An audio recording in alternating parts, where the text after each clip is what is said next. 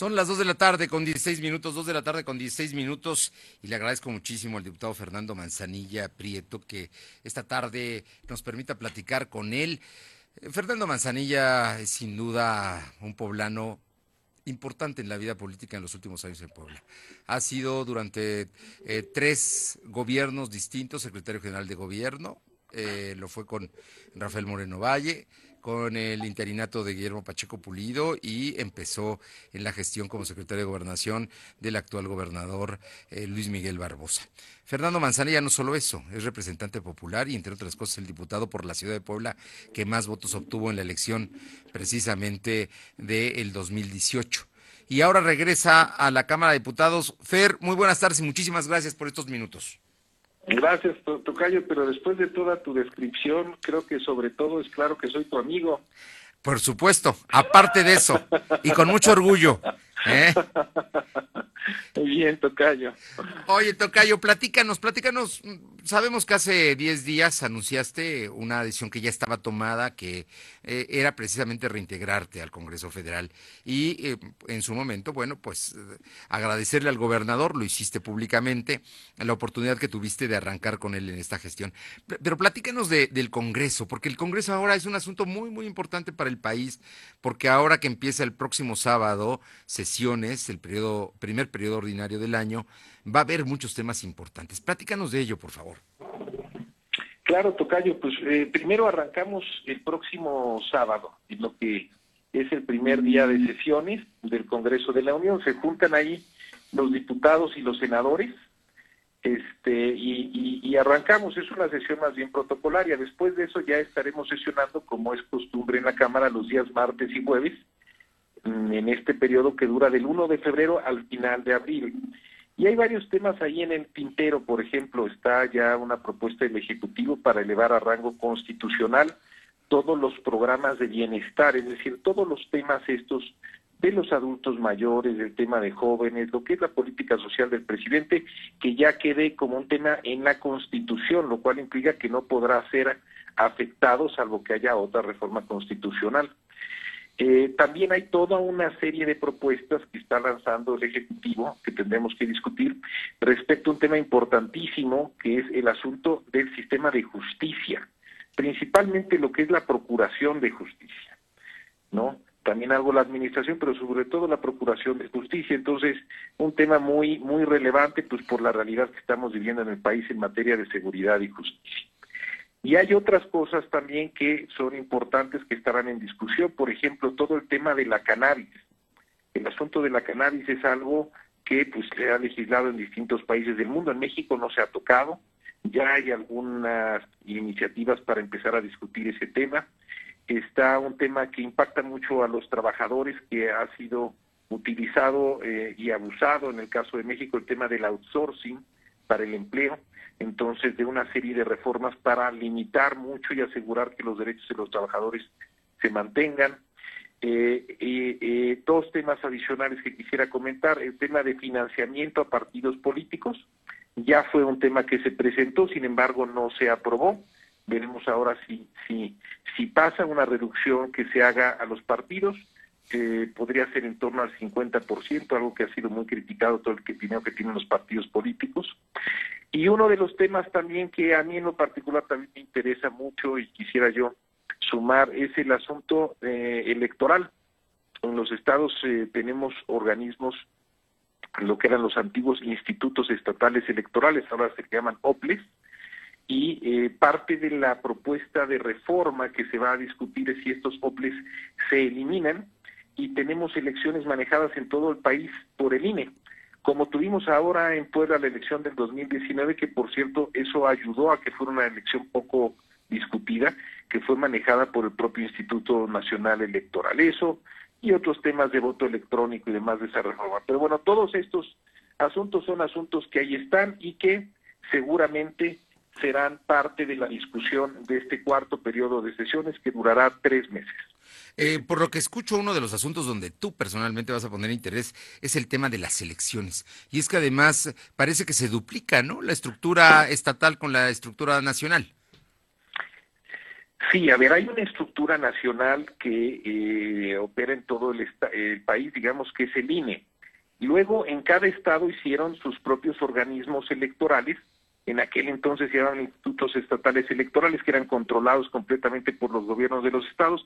Luego se entró a un tema mixto que son estos OPLES, porque los OPLES finalmente los definía y los designaba el propio INE pero son, digamos, autónomos, no dependen, digamos, directamente del INE. Y eso lo que ha generado también y lo que generó en muchas elecciones, incluso nosotros aquí en Puebla, pues fue parte del argumento que tomamos en su momento en la elección del 2018, que el instituto estaba controlado o que había eh, cooptación de muchos de sus consejeros y demás. Y entonces, este, lo que sí sucede en algunos estados, pues que se convierte, digamos, en institutos que de alguna manera siguen más la línea de los gobernadores. Y al centralizarlo en un momento dado, por ejemplo, en, un, en el Instituto Nacional todo, como fue en estas elecciones, pues ya los gobiernos estatales y los estados, los estados, digamos, ya quedan completamente al margen y todo se define desde la cúpula del INE nacional. Y este ejemplo justamente porque la elección de 2018, Tocayo, fue manejada por el OPLE estatal. La elección del 2019 fue, fue manejada por el INE estatal. Y con todo que hubo críticas y cuestionamientos y todo, al final de cuentas, la verdad es que ya no hubo, digamos, mayor problema, no hubo impugnaciones realmente del, propio proceso electoral. Y yo creo que la gran lección que yo me llevé de la elección de 2019 de Puebla es que si el INE puede tener el manejo de las elecciones a nivel estatal, nos van a dar mucha más tranquilidad a todos los ciudadanos. Bueno, ese es un asunto muy relevante porque además te tocó ser testigo de, de cómo se llevó a cabo la elección del 19 y también la del 18, que de alguna manera generó una gran inestabilidad en todo el Estado.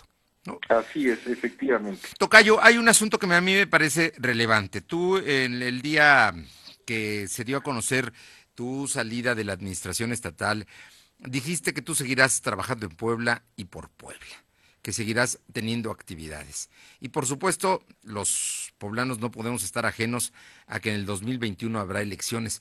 Platícanos de tu trabajo por Puebla y ah, platícanos del 2021, Fernando. Mira, me han preguntado mucho del tema de, de, electoral hacia adelante. Yo lo que he dicho es... Eh, en realidad no, no he levantado la mano, han sido más comentarios de terceras personas.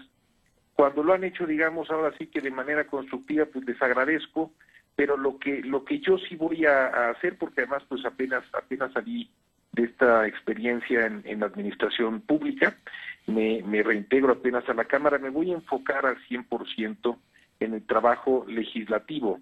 Bueno, en el trabajo, digamos, de lo que es el trabajo de un diputado que tiene dos vertientes, porque la gente, digamos, el diputado tiene su vertiente trabajando en México, en la Cámara de Diputados, los lunes, los martes y los jueves en sesión, los días que haya comisiones en comisiones, y ahí estamos analizando leyes y aprobando eventualmente o rechazando eh, leyes que se vayan a eh, implementar. Por otro lado, el diputado también, es un poco una concepción que hay histórica, pues tiene una labor también en su territorio, como tú mencionaste al principio, soy diputado aquí por la capital, por el distrito 12, entonces pues estaré recorriendo, digamos, el, distrito y a lo mejor no solo el distrito, sino otras zonas, digamos, de la capital o del estado, pues estando en contacto con la gente, uno de los temas más bonitos que se pierde una vez que, que termina la campaña y especialmente cuando me fui al gobierno, pues es que sí estás en contacto con la gente, pero ese trabajo tan cercano que tiene el diputado o el representante popular de alguna forma ya lo dejas de tener de manera tan tan presente y tan activa. Entonces, en eso vamos a estar, vamos a estar atendiendo muchos temas de gestión. Tenemos eh, las oficinas eh, justamente donde tenemos las oficinas de una fundación, se llama Fundación Imagina México, es una fundación que yo empecé hace muchos años y que se enfoca de manera central en el asunto del bienestar y de ahí derivan muchas muchas acciones y actividades que hemos ido teniendo y que ahora se verán fortalecidas ya con mi presencia todos, bueno, si no todos los días, al menos todos los días que yo pueda, que pueda estar en Puebla, que no esté allá. Esos son algunos de los temas. El, tema que a mí me apasiona, Tocayo, es el asunto del bienestar y prácticamente todos los programas que verás que tenemos aquí en la Fundación de alguna forma tienen que ver con eso. Desde temas de salud, tenemos un programa, por ejemplo, que estamos ahorita arrancando con una serie de productos naturales donde vamos y ayudamos a las personas y las atendemos este en términos digamos de, dar recomendaciones para una, una mejor este eh, eh, salud de, de, de, la persona del ser y eh, tenemos jornadas, les llamamos jornadas Imagina, donde vamos a los lugares y tenemos también una serie de servicios, a veces de desde peluquería, actividades manuales, toda una serie de temas que hacemos ahí. Tenemos actividades en escuelas donde les enseñamos a los niños pues una serie de, de temas que tienen que ver con su aprendizaje, en fin. Si entran a la página este, Fundación Imagina México, ahí van a ver y ahorita pues ya con mi presencia estará todavía mucho más fortalecido el trabajo. Oye, entonces lo del 24 también es mera especulación. ¿Buenos deseos o ganas de molestar? pues yo, yo, yo tengo que estar en, en, en la tarea que tengo. No soy ajeno a que esos temas este, se platique de ellos, eh, se hable de ellos.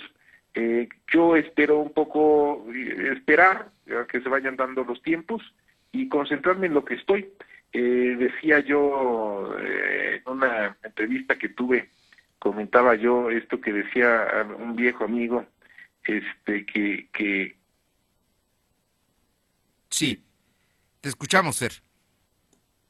Bueno, parece que tuvimos un problema con la comunicación. Estamos hablando con Fernando Manzanilla, a punto de terminar la entrevista. Fernando, estamos, estamos al aire, creo que se eh, tuvimos algún problema con la comunicación que estaba muy bien. Ya estamos al aire, Fer. nos comentabas de, de, un comentario de un amigo tuyo. Sí. Cuando te toca,